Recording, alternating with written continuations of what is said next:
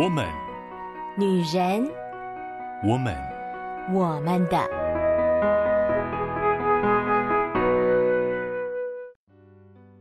Hello Hello，各位亲爱的好姐妹们，我是你们线上的好闺蜜秋雨。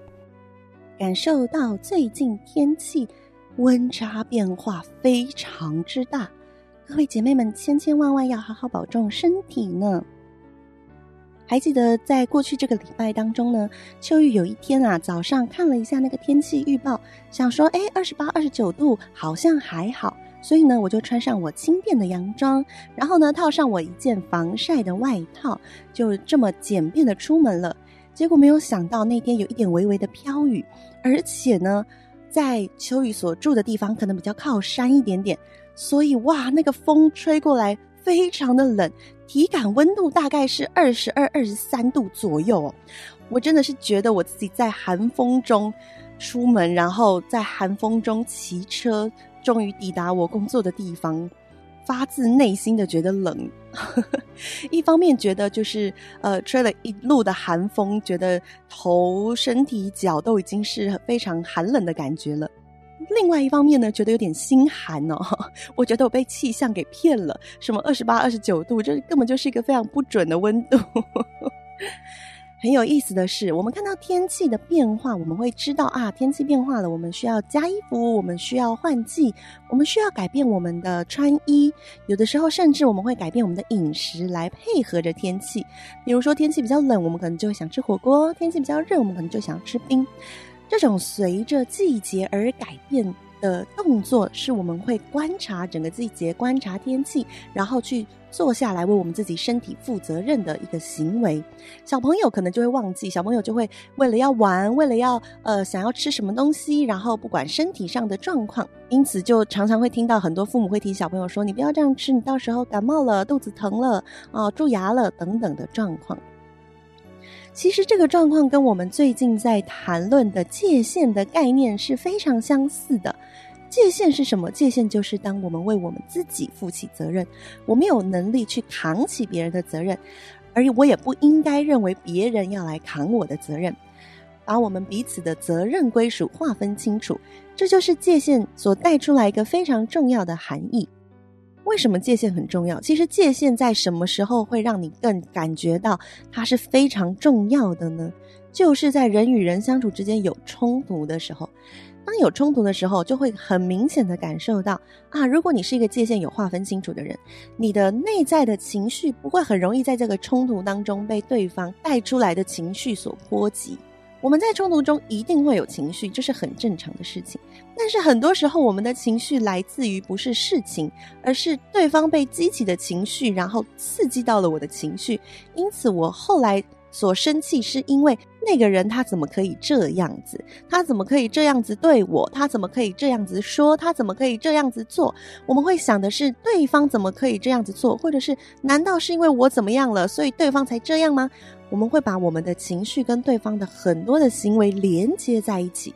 可是呢，其实我们真正应该看的是，在这件事情上，我生气的是这件事情没有被好好做完，他应该要做的他没有做，所以呢，我希望他把他做的完成。那么他无论表达出什么，我其实是很坚定的站在我的立场，是我所不开心的事情是，我觉得这件事情应该被做好，那么就请你把它做好。如果你没有把它做好，那我就清楚告诉你会发生什么结果。请你去承担这个结果，我不想承担它。因此，我们的内在就会得到一个比较稳定的状况。我仍然知道我会生气，但是我不会被那个人的情绪给弄得非常的辗转，然后反复，觉得非常的不舒服。有些人可能就会想说，那既然冲突的时候好像比较容易需要界限，我就成为一个不冲突的人嘛。有一些人就逃避，有些人就觉得我就不要跟人有太多的相处就好了。有些人就会觉得，那我就内在的努力的培养我一个好的脾气，我不要跟人家冲突就好了。但是呢，我们就是一个群体的动物。上个礼拜秋雨有分享过，逃避并不是一个很好的界限啊，因为。其实我们也有责任去理解、同理、关注旁边的人的需要。这其实也是我们的责任，特别是越亲近的人，我们越有责任，也需要去关注他们现在的状态。我们不是只是自己活着，活在自己的世界里面，那样其实并不是一个很好跟健康的界限。真正好的界限是，我们也知道我们有责任去关注我们所在乎的人，我们所重视的人，他们现在的状态、他们的需要、他们的情绪，我们有责任要去关注。只是我没有责任要完全的去负担他情绪的来源、原因以及如何解决，这个我没有办法，这个超过我的能力了，超过我的界限了。同样的，有些人觉得啊，我只要自己脾气好就好了。但是其实呢，很多时候因为你的没有界限，所以别人就不知道怎么跟你相处。你觉得你自己脾气好，可以承受这一切，但是总是在累积很多的忍耐，到后来爆发的那一天呢，就会把关系都破裂了。这也不是一个很好的界限。因此呢，秋雨听了好多姐妹们，我带的孩子们。跟我分享关于他们在人际关系互动当中，以及在感情问题当中，还有亲子问题当中，他们所遇到的一些纠结跟挣扎之后，秋雨真是特别感受到啊，界限这件事情很重要。但是我们过去其实都并没有好好的被教导这件事情，特别在华人文化里面，更是没有被好好的教导，因为我们从小。我们的界限就像是父母比较清楚地为我们定下一些的规则，我们只要跟随就好了。到了求学时期，也是老师定下来的规则，我们只要遵守就好了。可是呢，我自己内在并不知道，我需要为我自己设立界限。因此，到了社会上，嗯，可能不用到社会，我们可能到了大学就开始隐隐约约觉得有一些事情，有一些呃应对进退，好像并没有办法那么好的去掌握。当然，有一些人就可以在过程当中去学习，说：“哦，OK，我知道我可能在某一些地方有一些呃需要去更。”注意跟学习的地方，但是我们真的是在很多错误当中去碰撞跟摸索哈。至少秋雨自己是的，我真的是在人际关系当中、哦、碰撞了非常多次，然后又受挫，然后又觉得沮丧，然后其实也自卑，因为每一次人际关系的受挫，嗯，特别是在学生时期哦，你没有办法很好的把它分离出来是，是啊，我比较笨拙，我在技巧上面比较笨拙。我们比较容易内化到自己身上，觉得啊，那是因为我性格的缺陷，那是因为我这个人并不是一个值得交往的对象，并不是一个好的朋友。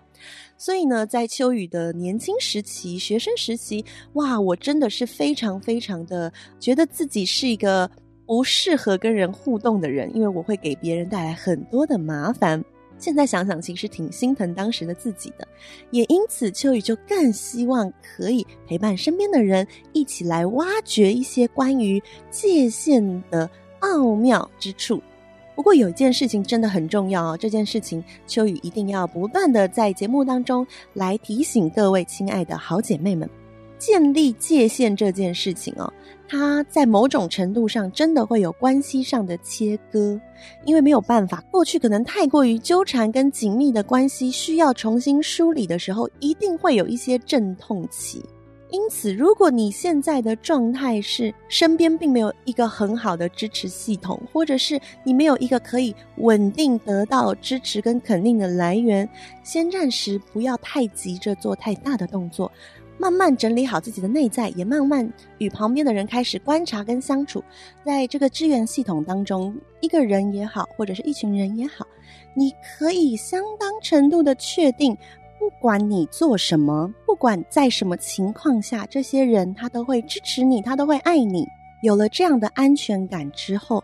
才真的能够比较好的建立界限呢。当然，如果你在身边没有办法找到一个很这样可以帮助你的人的话，秋雨也非常的建议跟鼓励好姐妹们可以向上帝寻求帮助，因为上帝绝对是一个非常好的力量。就以自己本身在呃我自己最辛苦的那段时间，也就是我婚姻最黑暗的时候，我真的是自己跟上帝彼此之间建立起那个我相信我不管怎么样，上帝都会爱我。从这一个方向开始，重新审视自己的生活，审视自己的内心，审视自己过去很多的状况，一点一点的把 界限这个概念建立起来的。盼望姐妹们都能够在自己的生活当中找寻可以让你心里有一个安稳的地方，让你知道，不管在任何情况下，这个力量它都会支持你，都会鼓励你，都会爱你。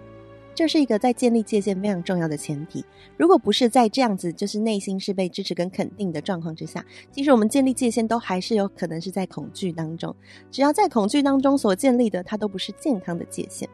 圣经上有句话讲得非常好，就是爱里没有惧怕，爱既完全就把惧怕除去。但凡我们心里有害怕，害怕别人会生气，害怕别人会不喜欢我，害怕我这样做会不会造成什么样子可怕的后果。只要有这种害怕，它就不会是一个健康的状态。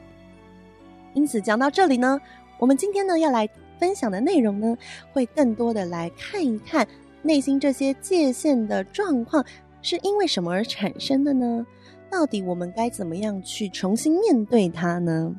在开始今天的分享之前，就一样要分享一个小小的情境，让姐妹们来感受一下，你是不是也有看过或碰过或亲身经历过这样子的状况呢？好，让我们来想象啊，嗯、今天我们跳脱一下状况，今天不是你啊，是你有一个朋友，你知道他是一个烂好人，就是所有的人麻烦他做事情，他都会答应，但是因为你是他的好朋友。所以你知道他有多么多么多么的辛苦，多么多么的累，而且也因为这件事情，他常常放你鸽子。他常常因为要答应别人的约，或答应别人要做的事情，他就跟你说：“对不起，真的很抱歉，我接了一个什么样的事情，所以我本来跟你约好要去吃下午茶，我没有办法去了，我真的很抱歉。”身为他的好朋友，你一方面你体谅他，你也觉得他真的很辛苦；可是，一方面你其实也有点生气，你觉得好像你永远被他放在后面。所以呢，你很长的跟他说：“你不可以这样，你要懂得拒绝，你要懂得跟别人说不啊！你怎么可以每次都答应呢？而且你答应我了，那你为什么就一直爽约呢？”然后你听到你的那位好朋友用非常歉疚的口气对你说。我也很想要改变，我也很希望我可以对他说不，可是我就是做不到，我真的没有办法。一开始听到的时候，你就帮他做了很多建议，你就说你可以啊、跟对方怎么讲啊，你可以怎么样怎么样说啊。但是当你听到第十次这句话的时候，你已经就觉得算了，没有用了。在这个情境当中呢，不知道姐妹们你们脑海会浮现出什么样子的感觉？你是会觉得？啊，这个人他只是嘴上说说的，他根本就没有想要改变。如果他真的想改变，他一定可以改变的。还是你会觉得他只是还没有找到正确的方法？也许我应该帮助他一起来研究，怎么样才能去好好的拒绝别人。亲爱的姐妹们，如果是你，你会是哪一个想法呢？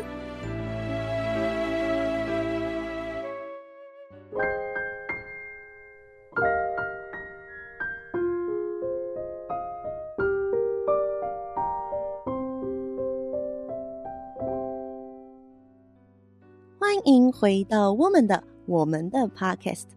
刚刚秋雨跟大家分享了一个这样的情境哦，啊、我相信姐妹们身边一定有这样的人吧，或者也许姐妹你就是那个人哦，因为我真的很常听到身边有很多人说，我也很想改变，可是我就是没办法，我就是不知道该怎么拒绝那个人来跟我说的时候，我就是啊挣扎了很久，还是会答应。我们除了在界限上可能会有这样的问题之外，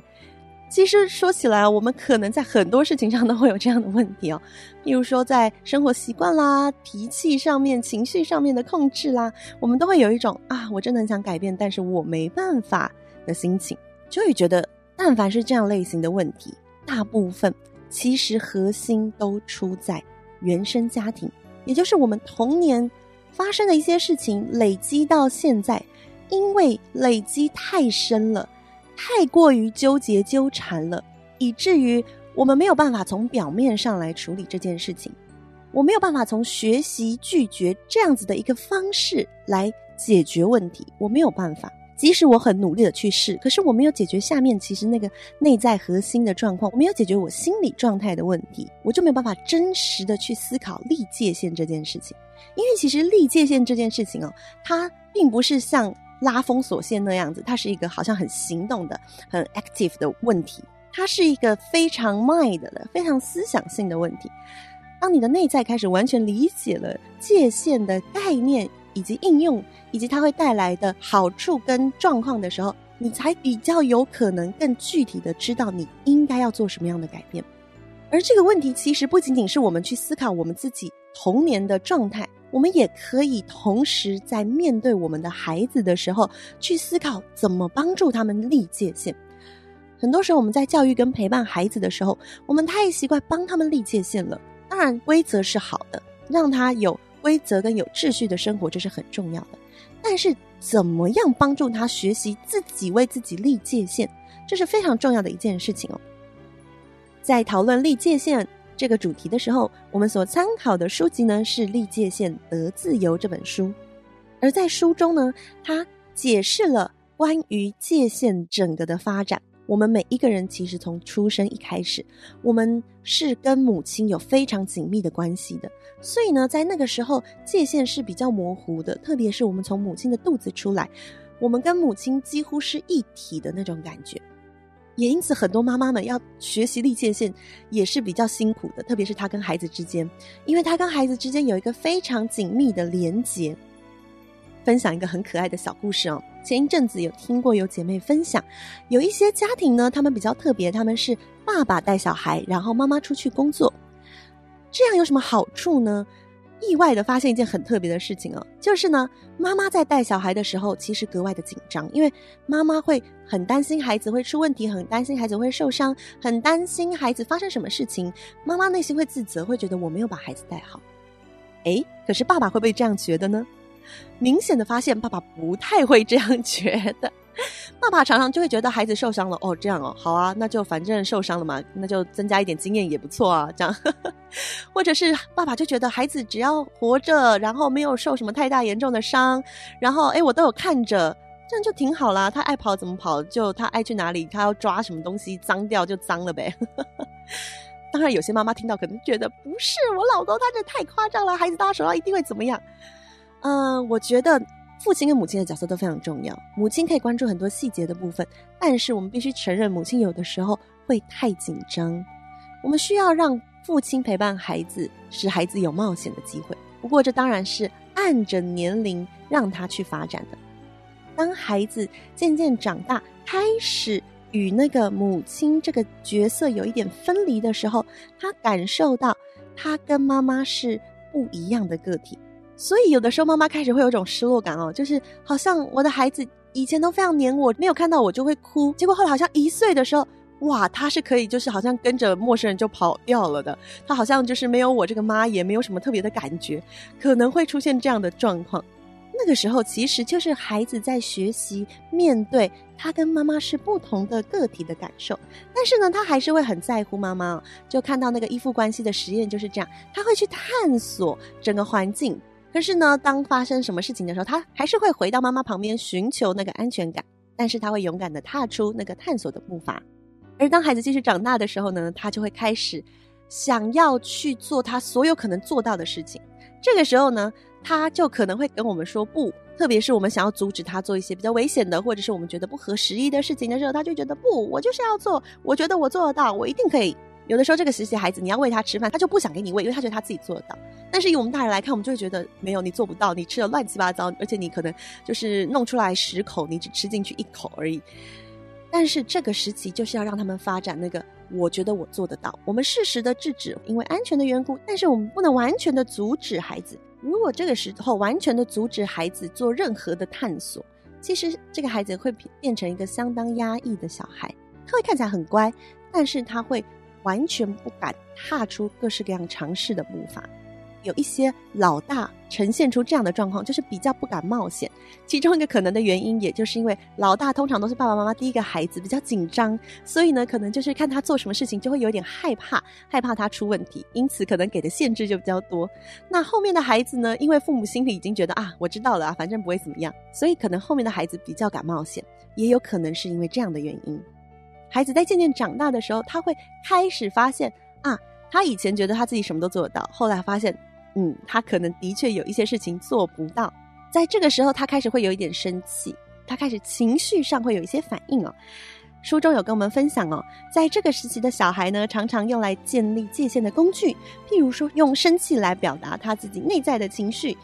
来表达他不想被控制，来表达他现在想做什么，不想做什么。他会想要强调主权。你会看到孩子会觉得这是我的，这是我的东西，这是我的，我不想给别人，我不想要拿出去。他会想要把自己的那个领域范围画出来。所以对于这个时期的孩子哦，他们可能就非常喜欢说不，不要，我不要，我不喜欢，我不想之类的，就用不来表达他们的界限。这是一个时期，当然它并不是一个。值得一直放任下去的状况。身为父母，面对孩子说不的这个时期，我们需要帮他建立两件事情：第一个，是的，你可以说不，没有问题，我也听见了。但是第二个，你也要可以尊重别人说不的时候，这才是一个界限最好的状态。就是我们可以表达我们自己的意愿，我们的界限在哪里，但是我们同时也能接受、理解别人的界限在哪里。书中有一句话，我觉得特别有意思哦。他说，界限的建立在三岁的小孩身上看得最明显，在他们这个年纪，应该要能够掌握下面这几件事，你们听听看哦。第一件事是什么呢？有能力和别人建立情感关系，但与此同时又不会失去自我，以及与他人有分别的自由。意思就是说，对一个三岁小孩来说，他是可以很好的跟别人建立关系的，但他也知道他跟别人不一样。而第二点。就是有能力在适当的时机对他人说不，而不用害怕他说不的时候会让别人不喜欢他。第三点，有能力接受别人在合理的情况下对他说不，然后自己不会觉得被拒绝了、被否定了。然而这三点，我相信姐妹们听完一定会觉得，哈，三岁，你确定吗？书中其实也吐槽这件事情哦。他说有朋友看到这三件事情，就开玩笑的说，嗯，你确定孩子要在三岁时学会这些吗？四十三岁还差不多吧。没错，其实啊，我们必须要承认一件事哈，也许这些事情我们到现在都还没有学得非常好。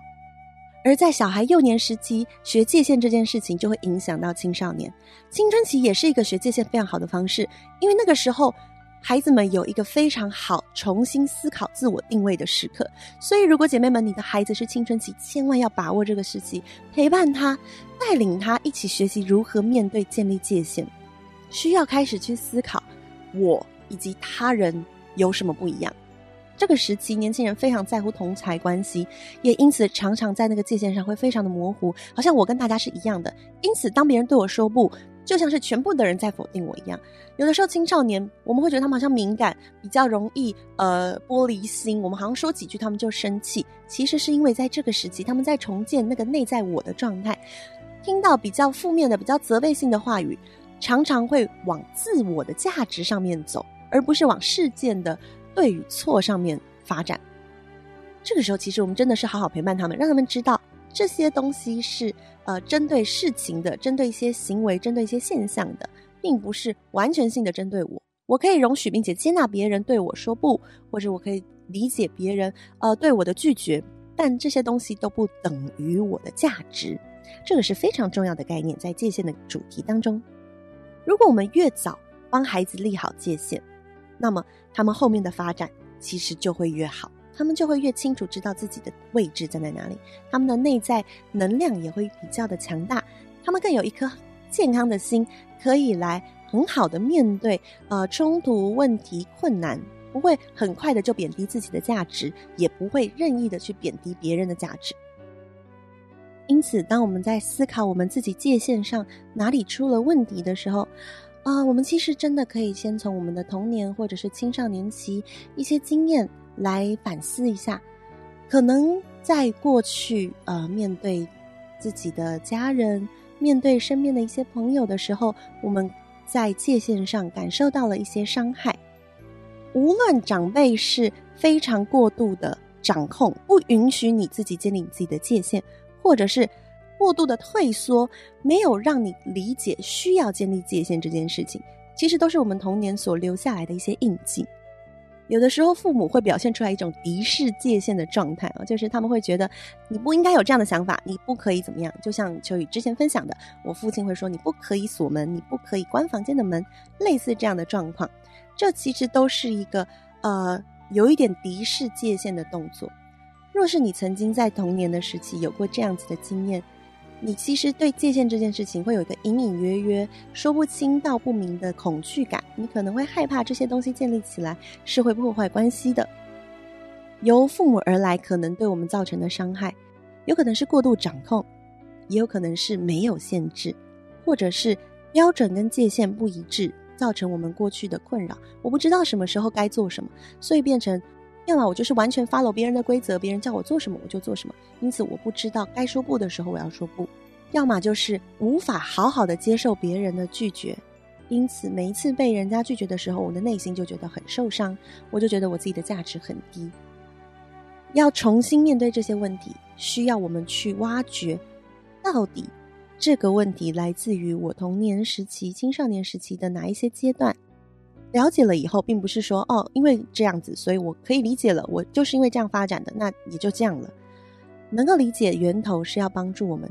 从头开始去建构界限这件事情。如果我发现啊，原来我的没有界限，跟我父亲跟我母亲对待我的方式很有关系。那么现在我已经成年了，我不是当年那个小孩子了，我开始有能力可以对我自己说：“嗯，从现在开始，我要重新修复这件事情，我要重新在我的生命当中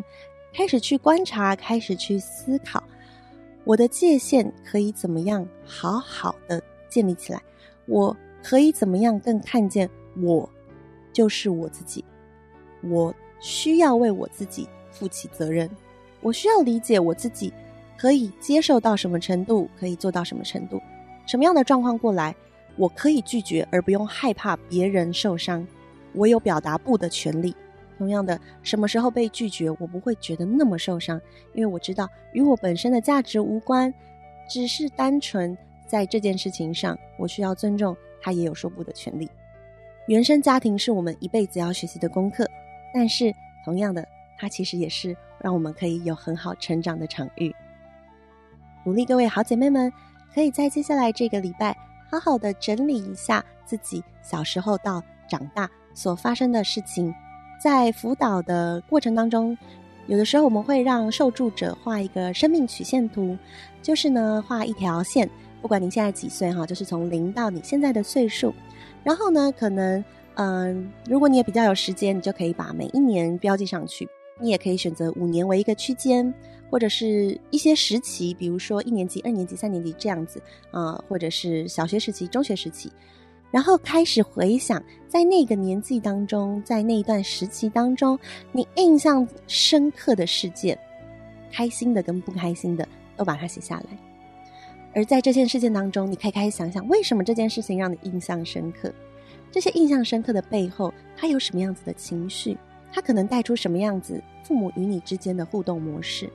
它是不是影响了你现在在面对一些事情的思考方式呢？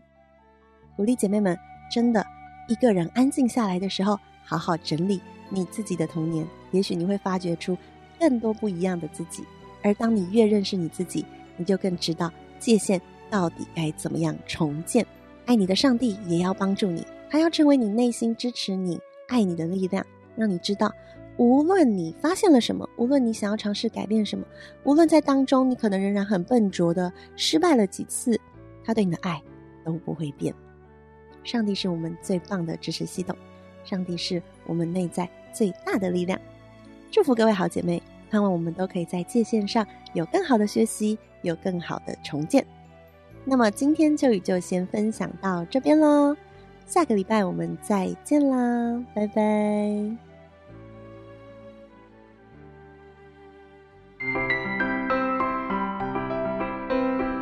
以上节目由台北远东福音会制播，欢迎上远东福音会官网，搜寻更多精彩内容。谢谢。